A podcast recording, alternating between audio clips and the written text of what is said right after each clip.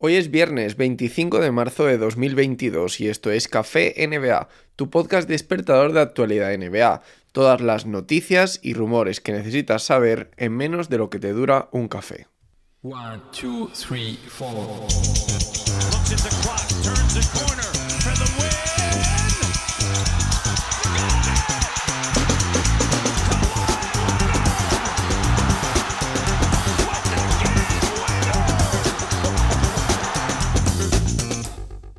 Vamos a empezar con una noticia que a mí me ha sorprendido mucho, que ha sido esta pelea que tuvieron la pasada madrugada Eric Spoelstra, entrenador de los Miami Heat, y Udonis Haslem. Es jugador, tiene contrato de jugador, pero realmente es como un entrenador infiltrado dentro del equipo, con Jimmy Butler en pleno partido, en plena derrota ante los Golden State Warriors, unos Golden State Warriors que jugaban sin Clay Thompson, sin Stephen Curry, sin Draymond Green y que aún así vencieron a los Miami Heat, ya digo, que terminó con una acalorada discusión entre Jimmy Butler y el entrenador y el ayudante este del entrenador en la pista, ¿no? Como es Donny Harlem.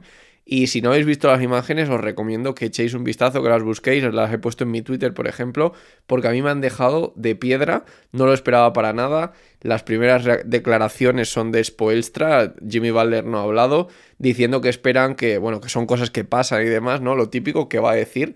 Y que espera que esto sirva para fortalecer al equipo, que ha sido una buena patada en el culo y que es como una forma de espabilar. Veremos en qué acaba todo esto y si al final tiene consecuencias o no, que ya sabemos también que Jimmy Butler no es de carácter fácil. Otra de las grandes noticias de este viernes, en realidad no ha sido de hoy viernes, pero bueno, es noticia de ayer, es que Kyrie Irving nos lo acabamos de encontrar casi por sorpresa, porque esperábamos que fuera algo casi que se anunciara con bastante antelación, va a poder jugar de forma inmediata los partidos de casa con los Brooklyn Nets.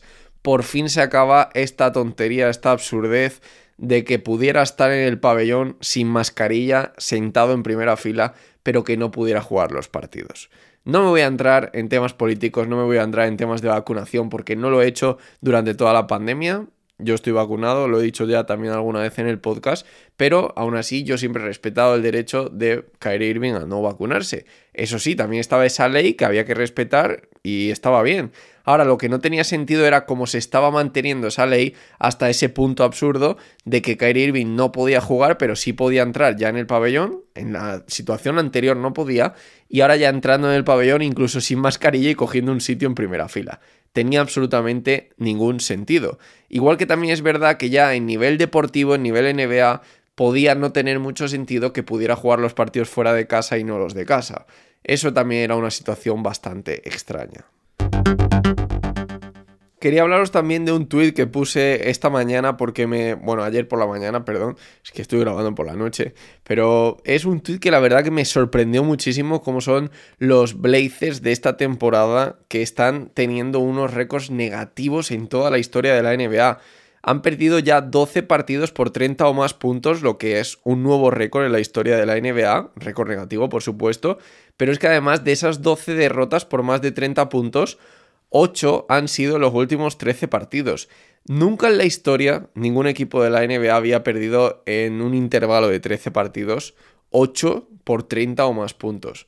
Estos Blazers son ahora mismo una auténtica vergüenza para la NBA y están llevando el tanking a otro nivel, al nivel que ni siquiera el tras de Prases llegó, ¿no? El, proceso de los Sixers ni siquiera llegó a sufrir estas humillaciones, porque si no estarían batiendo sus récords. Y no están haciendo eso, están batiendo récords reales. O sea, ni los tras de Prases hicieron esto.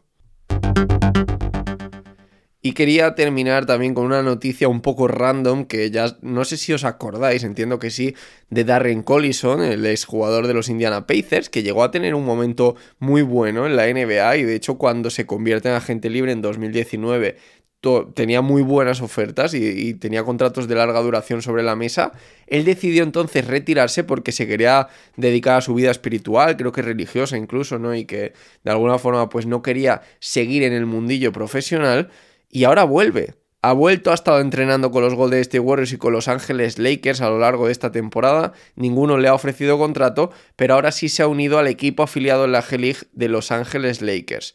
No sé si esto acabará con algún contrato en los Lakers que termine jugando lo que sea, pero qué curioso me parece que un jugador que hace apenas dos años decidió retirarse, ahora esté buscando un contrato en la NBA y, y se decidió retirar además teniendo muchísimo dinero sobre la mesa y que ahora esté mendigando por la G-League.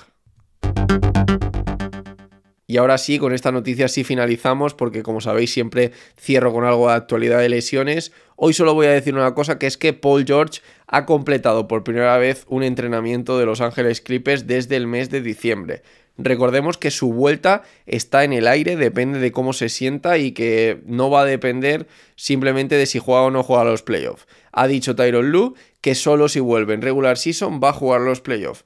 Les quedan 8 partidos por disputar a Los Ángeles Clippers, están octavos, luchando para meterse en el play-in de momento y veremos si finalmente Paul George regresa esta temporada o no.